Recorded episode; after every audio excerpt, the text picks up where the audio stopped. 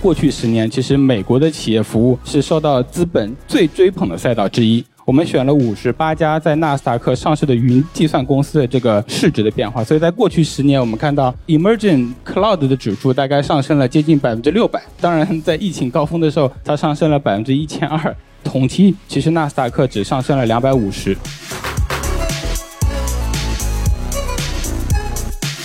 人的大脑非常的脆弱，像豆腐一样，传统的这种硬质的脑机接口的电极插入到大脑，很可能导致损伤，这是一直以来限制脑机接口发展的关键因素。但是现在通过材料学的创新，能够设计制造出柔软的排异反应极小的柔性电极，使得脑机接口的安全植入和长期使用变成可能。虽然大家可能现在看到说收入的压力很大，但是中产体量和规模还在扩大，但是消费行为确实是在分化。像一些基础的生活需求，像打车、出行、吃饭，其实大家愿意讲究性价比。相对精神层次的一些需求，像娱乐、像旅游，大家其实对于产品质量和服务的要求在变高。亲爱的听众朋友，大家好，欢迎收听本期的创业内幕，我是主持人 Lily。本期节目是创业内幕的年度特辑。内容来自于二零二三年纪元资本人民币基金年会上，工业科技、环境科技、企业应用软件、医疗科技、消费科技五个赛道的同事们的分享。有些同事呢，创业内幕的听友已经非常熟悉了；有些则是第一次在节目中跟大家以声音的形式见面。这是我今年最喜欢的一期节目，内容相当的硬核。覆盖了纪元资本最为关注的五个领域的投资逻辑，也揭示了我们一些投资的内幕和故事，值得创业者、分析师和投资的伙伴们花一个小时认真听，一定有所收获。接下来，我把时间交给我的同事们，请欣赏。科技是我们多年的核心投资主题。那下面第一个行业分享是我们的工业科技。我先为大家介绍一下我们马上上台的两位同事：邝英辉和陈于思。英辉是我们的投资副总裁，参与投资了青特云安全、蛙声科技等多个项目。那陈于思也是我们的投资副总裁，参与投资了摩尔县城、爱心源智等多个项目。于思是斯坦福大学电子工程学的博士，拥有在电子行业多年的研发和产业经验。那下面的时间就交给英辉和于思。邝英辉，呃，我是陈于思，呃，非常荣幸啊，今天能够跟各位来宾，然后来分享我们对于工业行业的一些一些看法。工业对中国来讲很重要，因为它占据中国 GDP 的三分之一。但如果放在全球去看，中国占全世界的工业增加值的比重，从两千年的百分之五来到二零二零年的百分之二十五，而且还在持续的增长。如果看货物出口金额占全球的比重，从两千年的百分之四来到二零二零年的百分之十五，而且还在增长。所以中国毋庸置疑，对整个全世界的工业来讲都举足轻重。中国工业的发展离不开一些独特的优势，一个是产业链，另外一个就关于工程师的这个人才红利。这中国的工业体系其实非常的健全，我们有四十一个大类，有两百零七个中类，还有六百六十六个小类，基本上全世界需要的任何产品我们都可以造。虽然在部分细分领域还有一些高端化不足的问题，但是这个集群体系让我们的供应链有无与伦比的效率。比如举个例子，宜宾，这是一个四川的城市，可能很多人并不是很熟悉。但我可以告诉大家，这里不仅有宁德时代，还有天仪锂业、李宝新材、中材锂膜、长盈、德方纳米等等。就这里的企业覆盖了电芯、正负极、隔膜、电解液、结构件、铜箔、铝箔，整个新能源动力电池所需要的所有的产业链的公司。而且就是在最近几年的时间，这个地方建立起了这种完善的产业链。这种上下游的联动不仅可以降低这个运输的成本，有利于研发的迭代，也让中国公司在面对全球竞争的时候有独树一帜的优势。就类似的集群，还有半导体上海、苏州，在深圳和东莞有整个消费电子的完整集群；重庆、广州有车辆制造，而杭州、南京还有精密制造集群等等。就这些集群的优势，是我们制造业未来很长一段时间所拥有的优势。然后另外一个就是中国的高等教育培养了全球最多的工程师，而这些具备职业技能的工程师，支撑了产品的快速迭代和进步。好，刚才英辉介绍了我国这个工业具体的一些优势，但是我们也必须看到，其实也是有非常多的挑战的。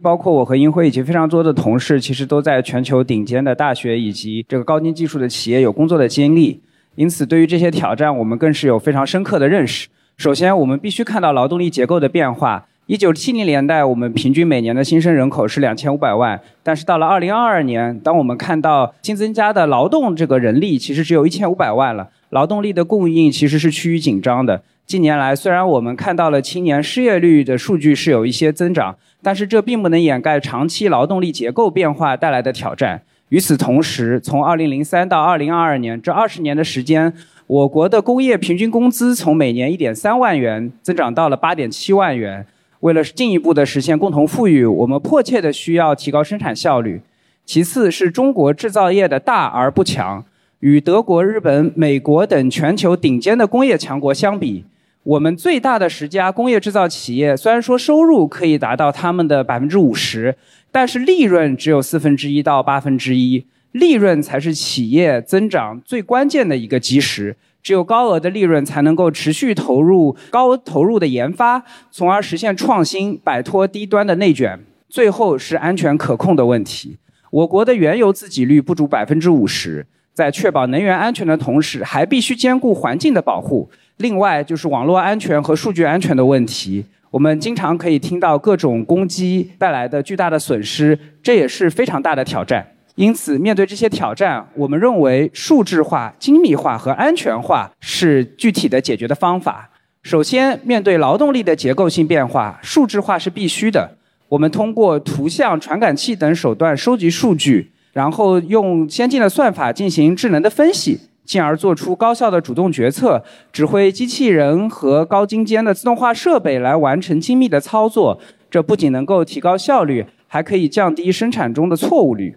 其次，针对低端、低附加值、低盈利的传统工业制造，我们要通过精密化的生产来实现整个产业结构的升级。我们要融入高端的技术，采纳尖端的工艺，并且投资于顶尖的设备。这样，我们不仅可以实现产业结构的升级，还能为全球的消费者持续不断地提供卓越的产品和服务。最后，安全和自主可控也是非常重要的话题。我们需要注重新型能源的研究与应用，并且采用更先进的安全保护的方案，确保每一道生产的工序都是安全可控的。于斯刚才提到了数字化、精密化和安全化，是我们看到的工业升级里面的一个趋势。那如果数字化这个词对各位嘉宾有点抽象，我来举一个具体的案例。这是一个用 AMR 自主移动机器人在工业中搬运物料的一个场景，它其实涉及到非常多技术的组合。比如说，AMR 本体需要各种的传感器和控制系统，包括激光雷达、3D 摄像头、运动控制、电源管理等等。那 AMR 本身还要具备独自的智能化能力，比如说空间感知、定位导航、路径规划、避障等等。这里涉及大量的算法。那在生产环境里面，不是单一的这种移动机器人在工作，而是几十个甚至成百上千个互相配合。那机器人之间如何调度，如何实现复杂的路径，而避免冲突或者出现拥堵？那这里面又是不停的算法和大量的训练所带来的这个优化。想要发挥最大的效率，还需要将大量企业和工厂的系统结合起来。除了机器人的管理系统、机器人的执行系统，还有任务算法的优化、制造执行系统 MES、企业资源规划 ERP。和运输管理系统 TMS、仓库管理系统 WMS 这些各种系统非常复杂的结合在一起，才能够发挥这个数字化最大的功效。工业中这样的场景还有很多，那也意味着说非常大量的机会。好，那什么是精密化呢？大家都知道，光伏是我国最具有全球领先性的高端制造行业。其实我本人当时也在斯坦福的时候做了非常多光伏方面的这个先进技术的研究。但是必须承认，能够真正的把全球最顶尖的精密技术集成在一起的，还是中国的光伏技术。那这里我们以目前发展最快的 TOPCon 技术为代表，给大家进行一个简单的介绍。首先，光伏太阳能电池啊，它其实是各种高端精密技术的集大成者。比如超薄隧穿氧化层钝化技术，就需要精密的控制生长条件，实现纳米级别的氧化层生长。还有超细线宽的银浆印印刷工艺，它需要印刷十八微米以下的线宽。十八微米是什么概念？其实比人的头发丝还要细，可能百分之五十。那么 TOPCon 电池的生产还需要很多高端精密的设备，比方说超纯水设备，就需要能够七乘二十四小时不间断、高可靠的生产九个九纯度以上的超纯水。最后，我们还需要各种高端的材料，比如超薄的 N 型电池片。厚度大概也就是一百三十微米，可能也就是几页纸那么厚。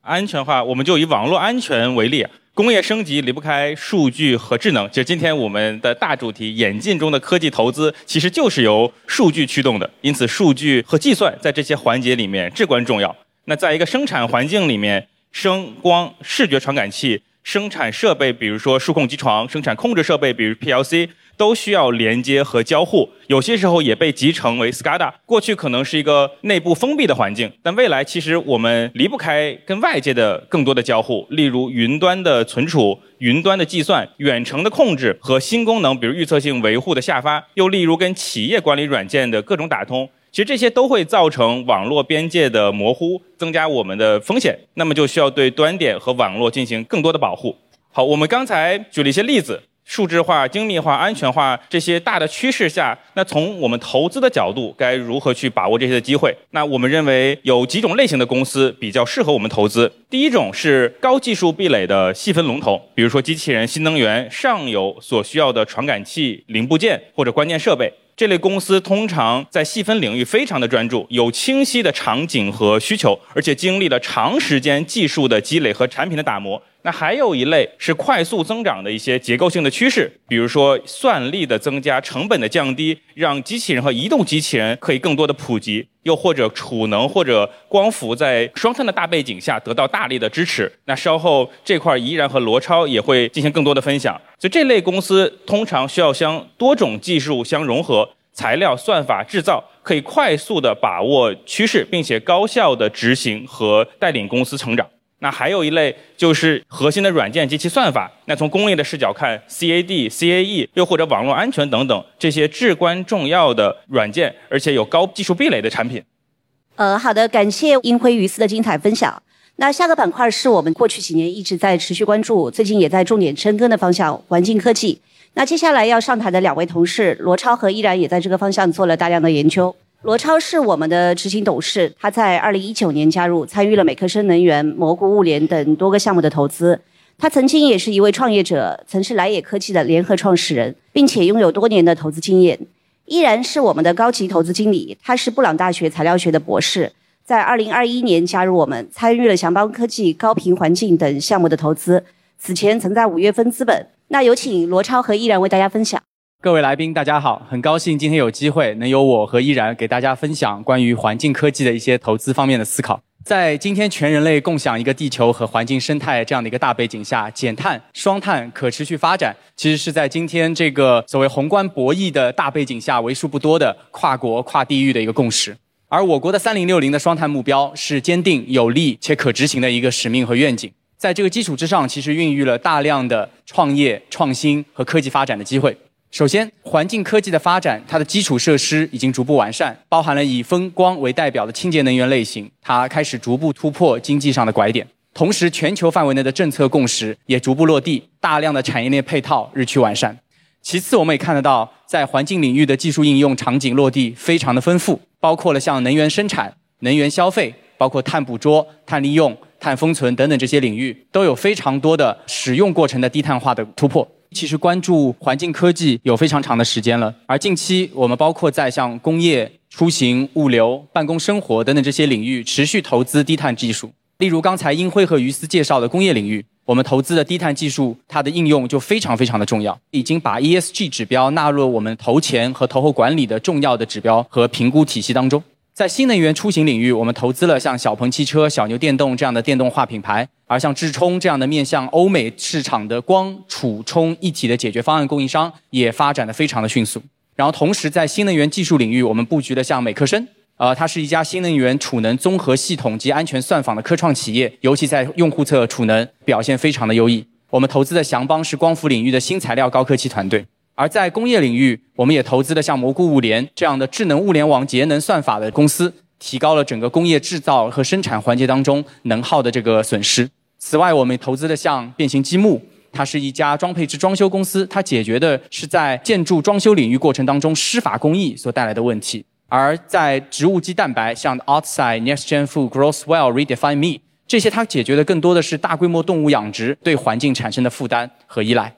好，刚刚罗超介绍了我们的已有布局，那接下来我们来看看未来的投资机会。在源、网和储补这五个大方向都存在大量的机会。那接下来我们分别来看，在源也就是发电侧，光伏和风电这两大绿电在电网中渗透率不断增加的同时，技术也在不断迭代，那投资机会也应运而生。那首先，新路线本身是值得投资的，比如说刚刚于思也提到了光伏行业。那从光伏行业的发展历史来看，大的技术底座从之前的多晶硅发展到现在的单晶硅。那小的技术路线从之前的铝备厂到 PERC，再到今年兴起的 TOPCon，那未来还会有抑制结和钙钛矿技术。那每个新的技术路线都利用成本和效率的优势，快速取得市场份额。那新路线也对应着新的生产工艺，两个上游行业材料和设备也有相应的变革，那也带出了很多投资机会。那接下来我们来来看看核，也就是用电侧。那不管在过去还是未来，变革随着经济性达成，快速实现渗透。那比如已经在发生的从油车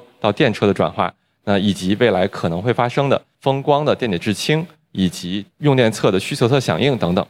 那接下来我们来看看电网。那电网的作用是把发电端和用电端相连。那电力本身的属性是需要把两端做实时的匹配。刚才我们也讲到，那发电端和用电端近年来有很多新的技术引入，那这对电网的要求就更高，需要把两端更好的进行匹配。那这里边出现的新场景也需要引入新的技术变革，比如说现货交易，比如动态报价，比如优化调度。那后面我们来看看储能啊。那其实刚刚讲电网的时候，我们就提到了一个痛点，那就是如何把发电端和用电端更好的进行匹配。那这个时候储能就出现了。那储能也是一个成本驱动技术不断变革的行业，比如说这几年发展起来的电化学储能，那以及还虽然没有起量，但已经百花齐放的各类新型储能。比如液流电池，比如压缩空气、重力储能等等。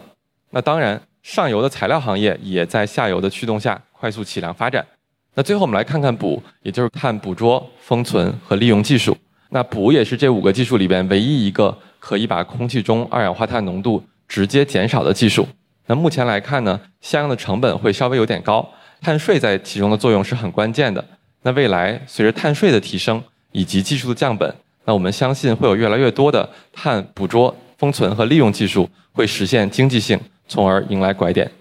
好，那刚刚我们从每个大赛道中梳理了其中的方向，接下来我们来看看整个环境科技的投资逻辑，或者说投资方法论。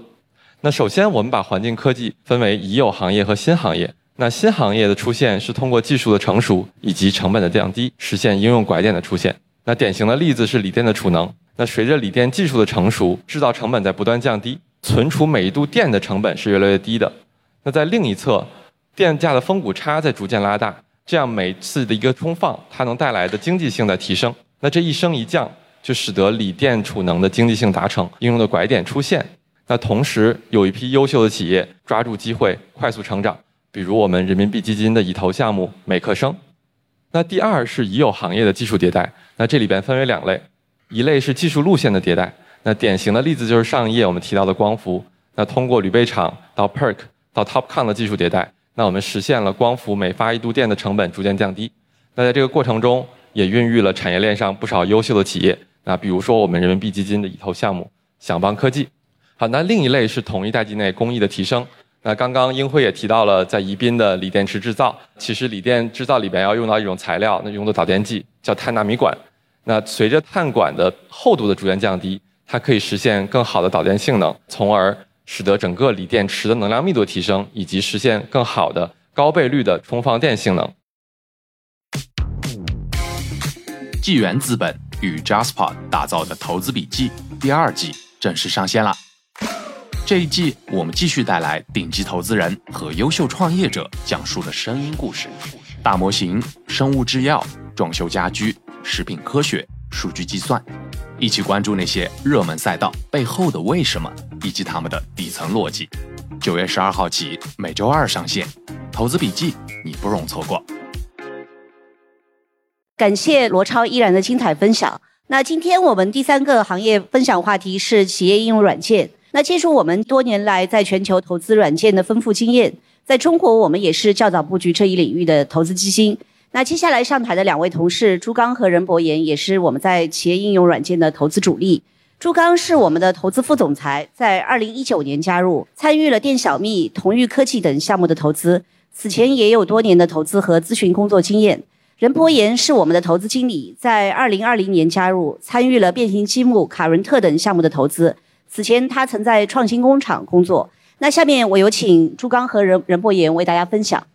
各位来宾，大家好，我是投资团队的朱刚。大家好，我是投资团队的任博言。其实关注企业应用软件方向，我们已经很长时间了。其实，在二十年前，我们在美国就开始投资企业应用软件。我们也是在中国最早和最深入布局这个领域的投资机构之一。为什么我们会这么看好这个领域呢？我觉得主要有以下几个点啊。就第一，其实我们看到中国的云基础设施在不断的完善，啊，现在其实已经到了一个比较成熟的这个状态了。过去几年，大家看，就中国的云厂商的增速达到了百分之四十六，这是一个非常高的增速。第二就是人工成本在不断的变高。大家如果这几年跟企业家去交流，就企业家很明显的感受就是人越来越难招。那确实从数据反馈也是这个状态。就我们看到这个中国的劳动人口随着老龄化的这个加剧变得越来越少。第二就是人越来越贵。就是我们看到中国的城镇人口工资平均从一六年的大概六万七上涨到去年的十万多，这个涨幅其实还是比较高的。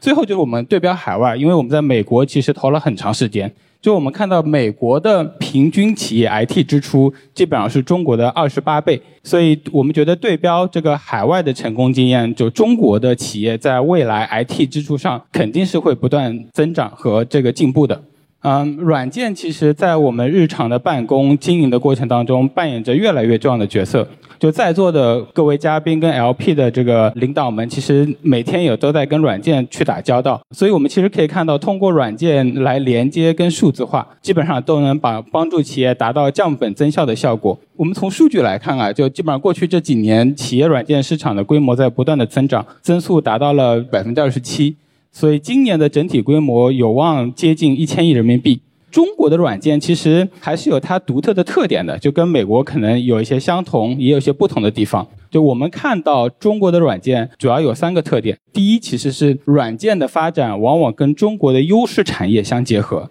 就一个产业如果规模足够大，它的链条非常长的话，往往就代表着比较多的信息化的需求，而且这个信息化的需求也比较多样化，也就意味着你在这个产业里面有比较庞大的商户的群体，而且这个商户的付费能力其实也比较强。第二点呢，其实中国的软件有它比较独特的模式创新。就我们看美国的软件，其实很多是跟金融科技相结合的，对吧？SaaS 加 FinTech 加 Payment。那中国的软件其实更偏连接、工业、制造、交易。那最后一个点其实也比较有意思，就是中国的信创红利。就如果软件在国产的自主可控、信息安全，在工业卡脖子的领域，如果这些软件在未来的二级市场，我们的 A 股会给到非常高的溢价。这就是中国软件的三个特点。然后，如果跨周期来看这个赛道。我们看到过去十年，其实美国的企业服务是受到资本最追捧的赛道之一。就我选了这个上市公司的几个公司的市值来变化，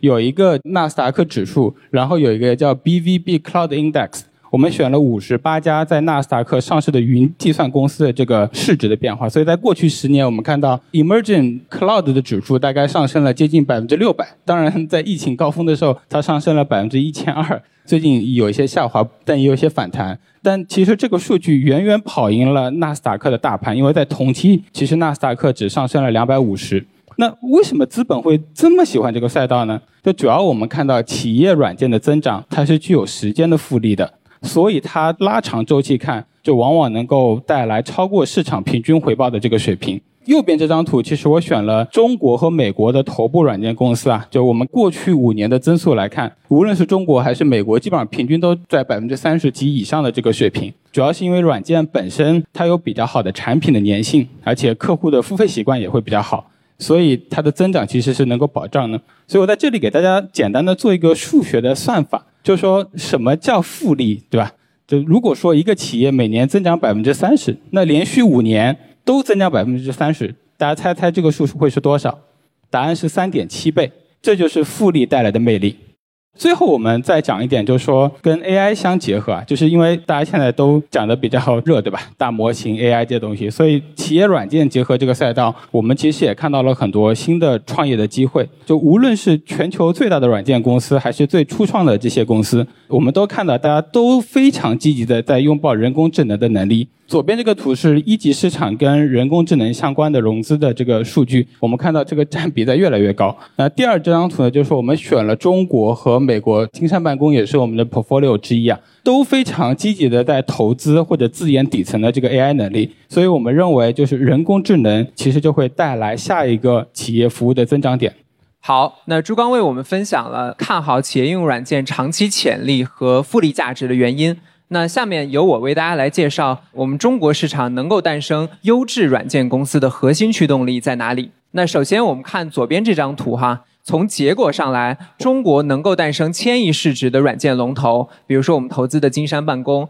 而且他们也能够成功的拓展国际市场，比如说我们右边列举了很多中国软件的国际化拓展的标杆。从左边来看呢，不管是办公软件、财务及 ERP、建筑数字化等不同的赛道。我们中国已经诞生了数十亿的收入、上千亿的市值，而且有规模化净利润的龙头公司，不管是金山办公、WPS、用友、广联达、金蝶等等。我们看到并且相信，好的软件在中国能长大，也能赚钱，更能为在座的 LP 和我们作为财务机构来说，创造丰厚的财务回报。比如说，我们一三一四年就投资了 WPS，他们也是 A 股市值最高的软件企业。那此外，我们也看到国内有很多国际化能力非常强的软件企业，他们的海外收入占比也很高。我们中国团队凭借自己的工程师红利，也能打造出全球领先的软件产品。不管是做办公的福星、万兴、和和信息，还是我们投资的店小蜜，那他们的收入都已经达到了数亿的规模哈，海外收入占比甚至高达八十到九十。那么我们发现这类软件，它往往面向的是中小的团队级客户和 SMB 的中小企业客户，它会通过产品驱动增长，获得了非常高的估值倍数。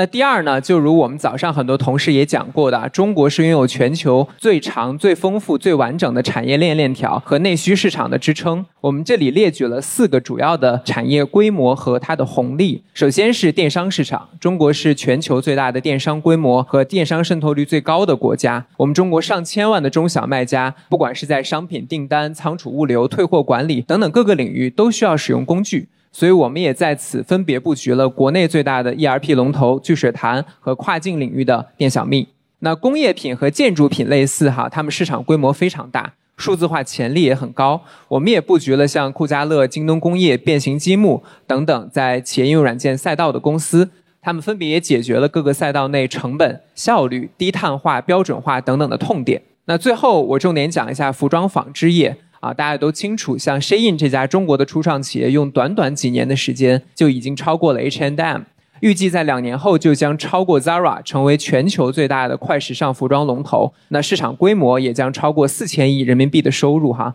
其背后就是中国柔性高效的服装产业供应链。该领域呢，我们也布局了像百步、领猫等等类型的公司。所以呢，未来我们也将沿着在中国有世界领先性的优势产业链的红利，去发掘其中所对应的企业应用软件的机会。我们看到，我们投资的很多被投企业，比如 WPS、酷家乐、店小蜜等等，他们的海外收入占比也在蒸蒸日上。呃，那第三呢，就是我们一直所津津乐道的中国的技术人才红利啊。我们这里列了两张图，方便大家理解。左边呢，我们对比了一下中日美分别的软件工程师的数量和他们的平均工资。我们看到，其实中国超过八百万的工程师是美国的四倍，那平均的工资呢，又只是美国的三分之一左右。而且在过去十年，中国诞生的大量的移动互联网龙头公司。其实为企业软件赛道也培养了很多开发效率极高、编程能力极强的工程师。那这些人流入这个市场，也将为这个市场带来降维打打击的研发能力。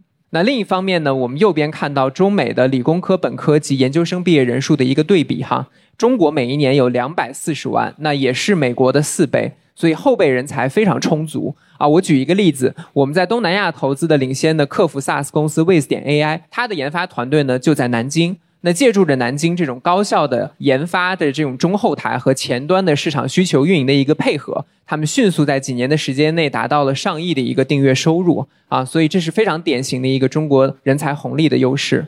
好，那下面请朱刚为大家介绍一下我们在该领域的投资逻辑。嗯，所以从投资方向来看，我们在这个赛道还是挺深耕的。所以我们的覆盖其实是从通用软件到垂直行业的软件到工业软件，所以我们是做全站式的投资。我们首先看通用软件领域啊，从企业的角度来讲，它做生意嘛，所以它一般首先会关注营销跟客户的管理，这直接决定企业的收入和收入的增长。然后企业开起来之后呢，它一般就会去买办公相关的、设计相关的、协作相关的，然后再去买 HR、SaaS，然后财务等等各种信息化的应用。我们在这些领域其实已经投资了不少的公司。然后随着系统跟数据的不断积累，企业会对数据分析。包括流程的自动化有进一步的需求，所以这也是我们未来会重点看的方向。另外，我们其实看到一个趋势啊，就这几年其实 SaaS 我们也在看到它在往垂直化跟细分化的这个趋势在做发展。所以在垂直的领域，我们也会重点关注下面这几个行业：第一就是电商，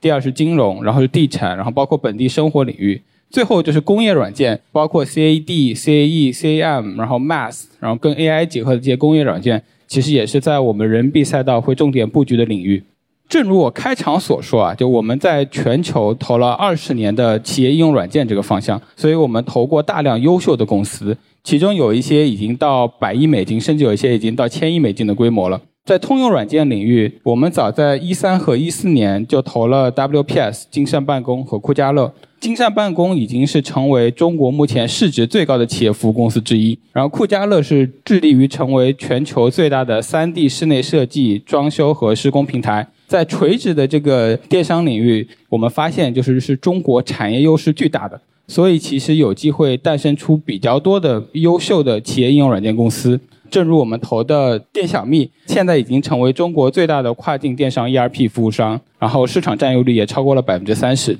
第二就是在工业这个领域啊，就我同事英辉跟于思也提到，就数字化其实是工业的基石，工业软件其实是数字化里面最最核心的环节之一。所以在这个领域，我们也投资了 CAD 公司，像卡伦特；CAE 公司像天福。最后看就是整个供应链平台重点投资的这个领域，代表项目就包括京东工业和百步。京东工业是中国最大的工业品交易平台，二二年的 GMV 达到了二百二十三亿人民币，并且持续三年保持盈利。百步是中国最大的一站式面辅料交易平台，仓储物流包括金融科技的这个服务商。然后今年其实也预计能够实现比较规模化的盈利。好的，非常感谢朱刚、任博言的精彩分享。那新医疗科技是我们近几年来重点关注的方向之一。借助我们复合背景的医疗投资团队，我们从医疗加科技切入并进行布局。我们的合伙人吴晨瑶是医疗科技板块的负责人，参与投资了包括已上市的金山办公、BOSS 直聘以及成长为行业龙头的生智科技、森医智能、百图生科等。范超是斯坦福大学分子细胞生理学的博士，此前曾在代码系做医疗行业的投资。那接下来我有请吴晨瑶和范超为大家做分享。好，谢谢荣宇啊。今天我们想分享的主题是呃医疗科技的智能化时代。那医疗产业呢，经过过去多年的发展，已经走过了以大宗原材料药和仿制药为主的时代。而过去十年呢，中国的医疗行业一直在寻找突破和改革的方向。展望下一个十年，我们坚定的相信。医疗创新变革的方向就是科技化和智能化的时代。那么，什么是智能化的医疗呢？随着医疗与前沿科技的不断融合，我们看到了许多的模式和方案都发生了巨大的变化。这里我给大家举两个例子，比如传统的药物研发，它是以经验和试错为主的。比如说，大家能经常看到的，所有的国内的 biotech 公司去扎堆研发的 PDL1 的药物。但今天我们看到的是以机器学习和自动化筛选为基础的智能制药。智能制药在寻找新的靶点和快速的筛选分子上，具有无可匹敌的巨大的效率优势。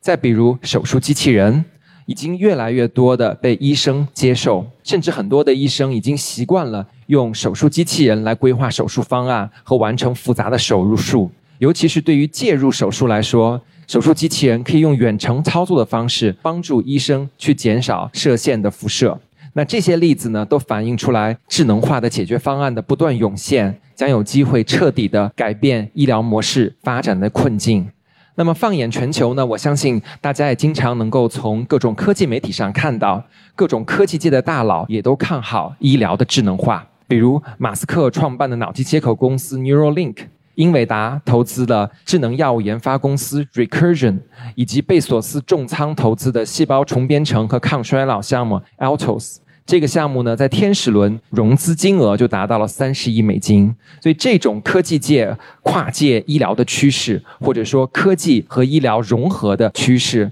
会给医疗行业带来全新的变革。那么新新在什么地方呢？我们这里总结出来了五个维度：新材料、新工艺、新数据、新算法和新智能。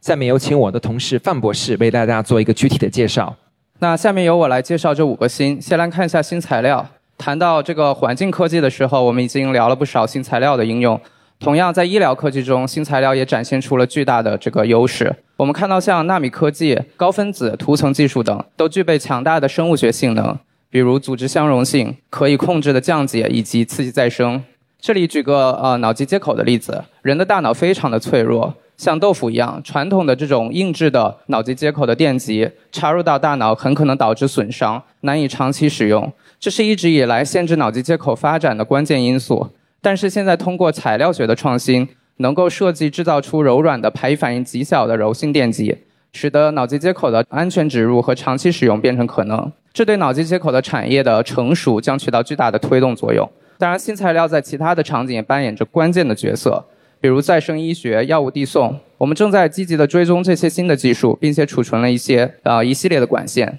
接下来是第二个新新工艺。我们看到许多传统的医疗技术走到今天已经遇到了瓶颈，往往需要从底层的机制来进行突破，而这涉及到全新的工艺和解决方案。比如测序仪，以 Lumina 为代表的传统工艺，已经在测序的长度啊、成本上已经走到了一个极限。但是第四代测序仪的出现呢，可以完全的去颠覆这样的情况。比如，它可以通过不同的这种工艺的路线，采用纳米孔技术以及环化 DNA 的工艺路线，然后不光可以实现单分子的测序，而且在测序的这个长度上一下可以提到三到四个数量级，而在成本端可以一下子降低一个数量级，这是完全的一个全新的一个突破。然后像四代测序仪这样，既需要蛋白质的这种分子的改造的能力，又需要半导体和机器学习的能力，通过多学科的这种结合，创造新的价值，是我们重点关注的方向。接下来是第三个新新数据，我想大多数人都会同意，数据是推动产业发展的关键的一环。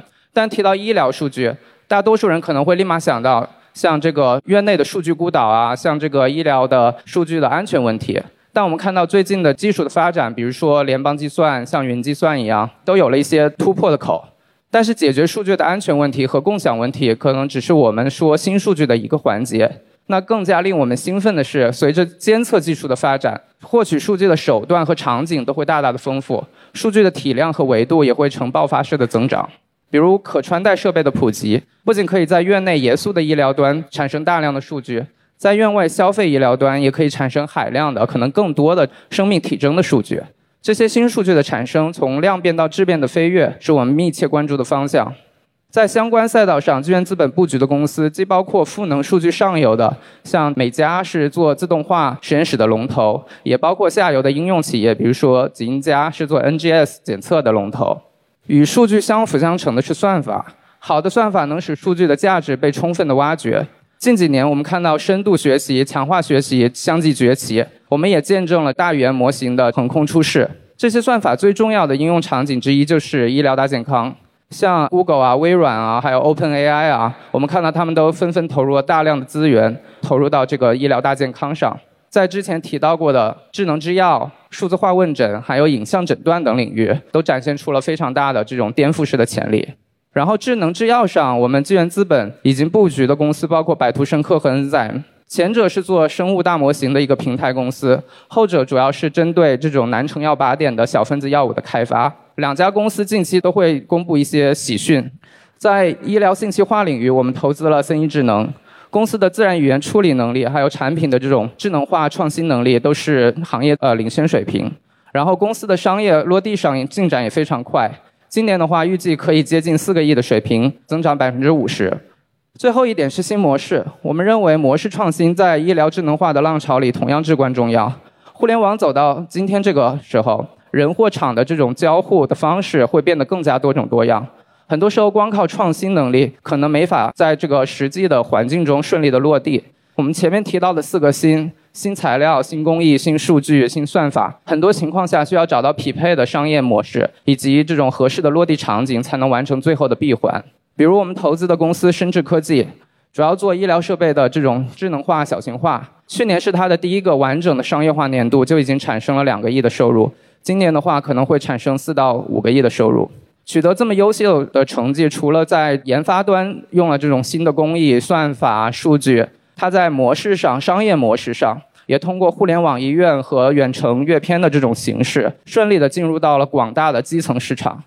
刚才谈了很多的新。但是我想在这里跟大家强调的是，其实我们看医疗行业的时间已经非常长了。在这个美元基金的时代，我们就关注了很多的互联网医疗的模式。所以，我们对中国的医疗行业里一种当下的市场环境，还有监管环境，其实我们是有深刻的一个理解跟认识的。所以，一方面呢，我们在积极的挖掘各种新。但同时呢，我们也会去兼顾这些创新跟当下中国医疗市场环境的这种契合度，所以我们是在一个创新性和一个商业落地的成熟度之间做一个平衡。那么，按照这个平衡的标准呢，我们把我们在医疗科技板块的投资主题呢，分了以下四个方向。第一个是我们会关注政策利好的方向，因为自主创新、国产替代还有医保控费，这已经成为了一个大的背景。我们认为，具备本土化创新能力、拥有本土的供应链能力和高技术、高性价比的企业将有机会脱颖而出。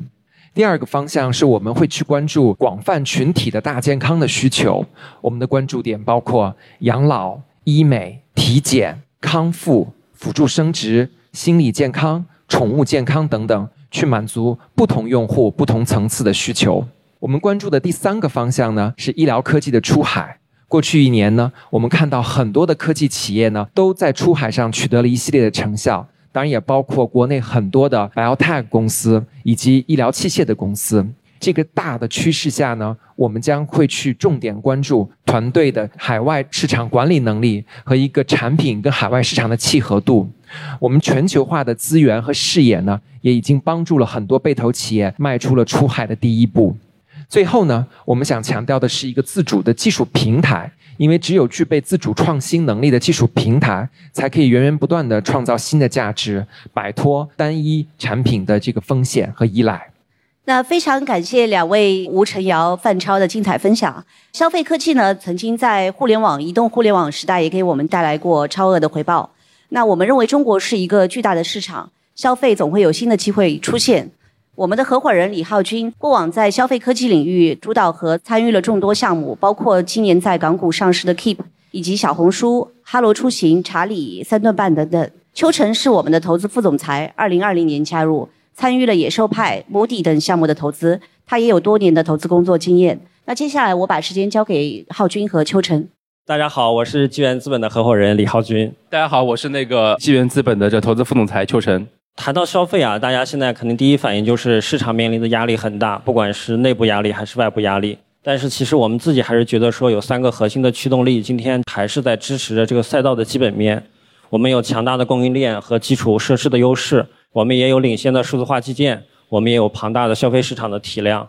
其实我们讲工业科技的时候，也有提到中国有接近两千个产业集群啊，这些产业集群呢，就形成了我们全世界领先的供应链优势。我们大概平均每公里每吨货物的运输成本只有九美分，那这些呢，也就形成了我们差不多占了全球百分之二十八的一个产业制造规模。我们基本上生产了全世界一半的鞋，全世界一半的衣服。全世界一半的家具和全世界百分之七十的电子产品，那这种体量的产业链呢，不是一天形成的。中国在发展过程中积累的体系化的规模优势和供应链优势，我们认为依啊未来依然是我们发展的一个坚实的基础。然后从终端的数据来看，我们还是占了差不多全世界百分之二十三的一个数据生产量。但是呢，我们的带宽成本又是全球第二低，所以我们为什么我们的移动支付和我们的电商渗透率一直是在全世界领先？这个也是一个核心的原因。然后从出海市场来看，过去这两年以及未来一个很明显的趋势就是中国的企业都在走向世界。那从我们的三大电商交易平台去看，阿里、京东、拼多多，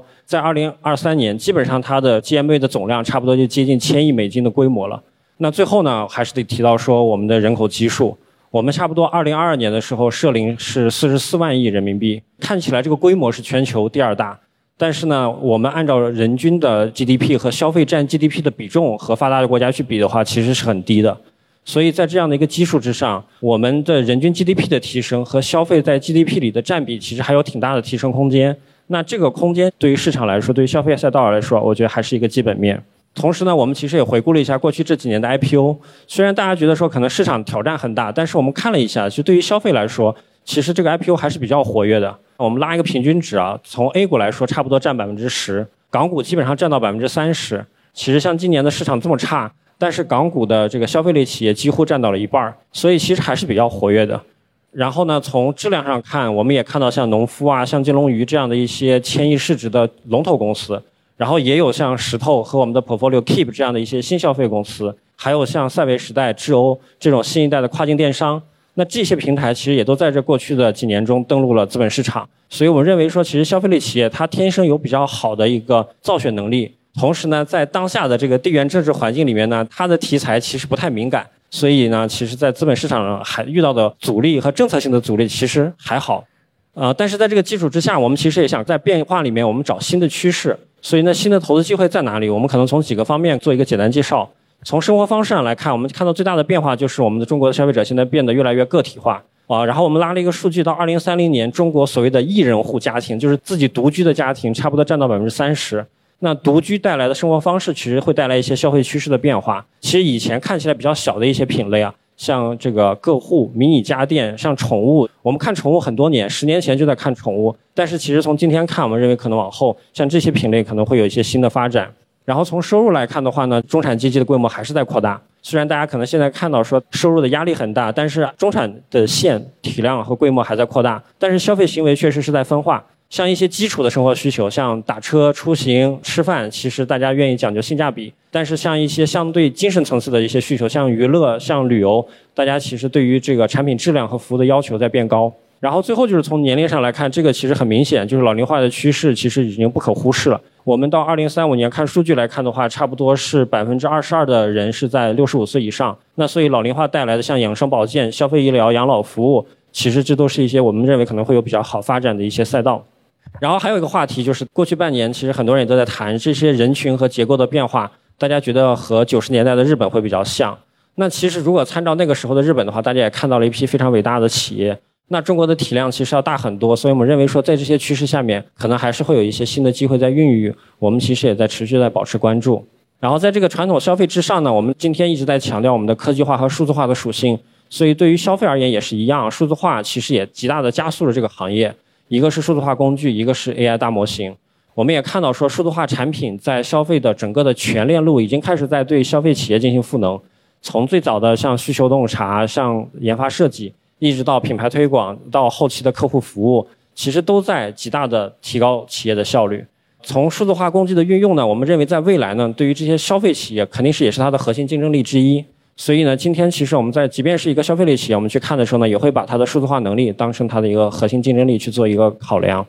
上面可能是我们对于趋势的一些分析，在这些趋势之上呢，我们其实也归纳了一下，可能未来的一段时间从 CCS 的角度，我们看到的几个投资机会。差不多分三个吧，一个的话还是在科技普惠下的消费科技赛道，另外一个呢是借助供应链和流量能力而诞生的全球化的赛道，最后一个呢在一些成熟的品类里面的一些品牌，今天其实在价值重构之下，其实更具有投资的吸引力。然后这三个具体的投资方向，由我的同事秋神给大家做一个具体的介绍。浩军呢，在前面那个部分的话，向我们大家介绍了为什么在现在这个时候，我们还要去关注消费这个大赛道。以及我们在这个大赛道底下比较侧重的这三个方向，那接下来呢，就由我去做一些展开。我们相信哈，呃，科技技术不断在往前进步的过程中，一定会有很大的一部分是反映在消费品上的。那其中最直接的例子啊，其实就是三 C 产品。以前工业级、企业级的技术一出到了这个消费级的产品上面，一定会实现一个从零到一的突破，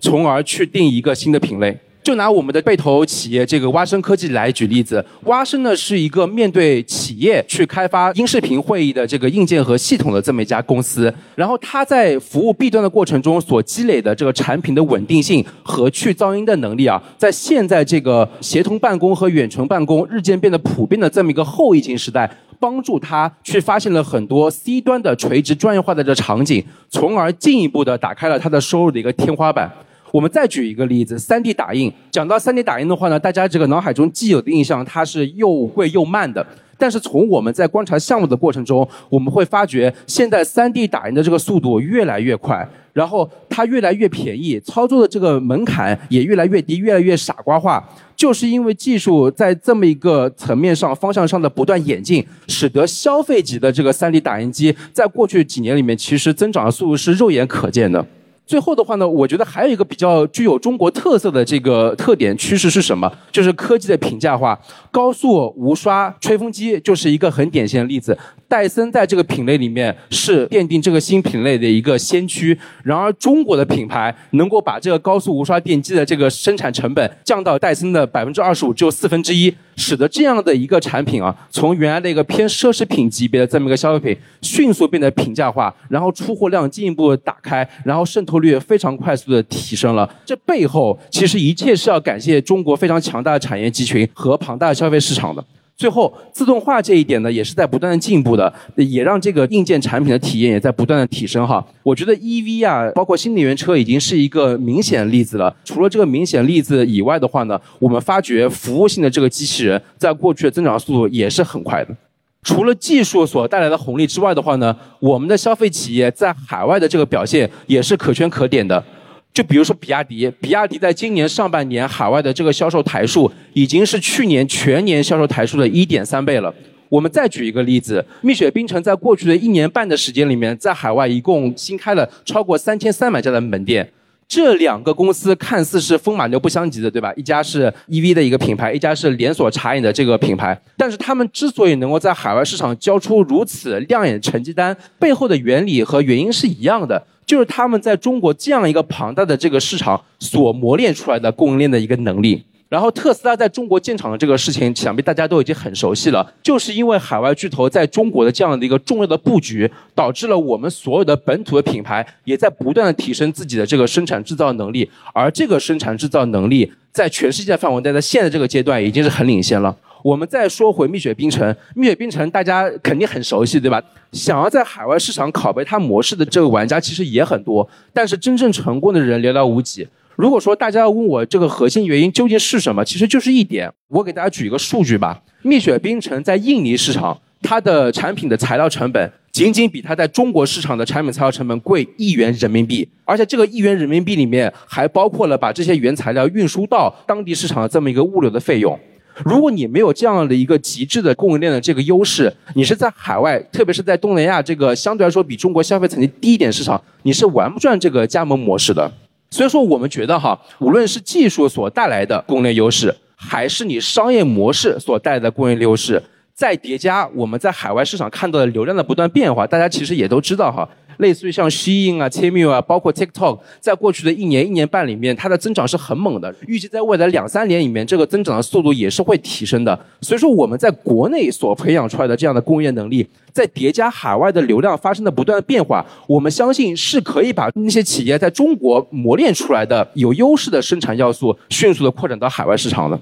所以说，在这个时候，我们再来回顾一下出海赛道的一些发展历程，哈，它不是一个孰优孰劣这么一个关系，而在不同的时代，它所具备的这个机会属性是不一样的。从最开始的倒买倒卖的这个贸易商，具有集团化流量运作能力的那些大卖们，然后再到第三阶段，那些用数字化工具武装到牙齿的品类的巨头，然后到现在这个时间，我们认为机会处于用更好的产品。更好的供应链以及更好的商业模式，在海外这样的一个市场去取得优势的这么一个情况，我们认为出海的这个机会到现在没有结束，只是它的这个竞争的形式发生了变化。我们会关注在这样的变化下所诞生的一些新的机会。最后哈，这个也不得不提，我个人认为也是非常重要的一点，就是在一线接触项目的过程中，我们真真实实的发掘了当前的消费市场正在回归一个更加健康、更加成熟的一个阶段。就现在的消费品牌公司啊，你会发觉他们会花更多的注意力在提升自己的品牌力上面，在提升自己的运营效率上面，以至于他们希望能够形成更加可持续的竞争优势和壁垒，而不是过去在流量时代偏草莽、偏粗放式的一个经营方式。我觉得过去两三年疫情期间也是一个很好的时候吧。对于一些缺乏竞争力的消费公司来说的话，你会发觉它的这个经营的表现不再持续。对于一些真的有实力的这个消费企业来说的话，你会发觉疫情三年，他们依然可以 deliver 一个非常坚韧的一个表现。他们的收入增速一直在稳步的提升，他们的这个盈利性也在稳步的上升。我觉得另一方面哈，市场的这个冷却哈，让这些创业者们也意识到了哈，他们对于估值的预期也会更加合理了。大家回想一下，可能在呃消费市场特别红火的时候，那些企业出来融资，可能动辄都是五到八倍 PS 的这么一个估值的框架哈。但现在其实已经完全全部都转变了，他们回归到了 PE 的估值逻辑，而且 PE 的估值倍数相对来说也更加合理。我觉得传统消费企业正在回归正常的这么一个阶段哈，我们会关注在估值重构下的那些优质资产，我们会精挑细选那些符合我们认为消费者长期的消费趋势的那些优秀企业。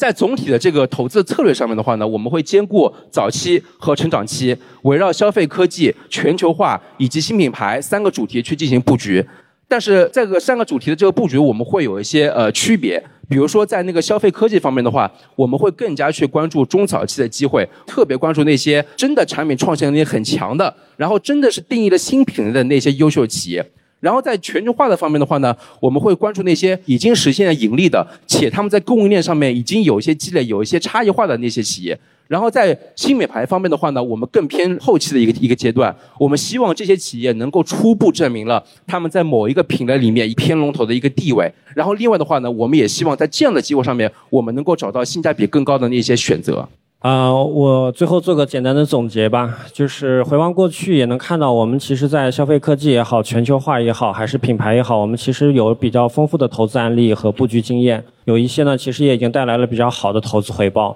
然后现在我们其实也有挺多的这个储备项目放在这里。然后未来来看的话呢，我们其实也有信心在这个波动中能够战胜不确定，接着创造回报。然后，因为我们其实是对一个不同主题和不同阶段的一个多元化的投资策略，我们认为这种投资策略呢，可能也会实现从投资组合的多元化到一个长期价值的一个积累吧。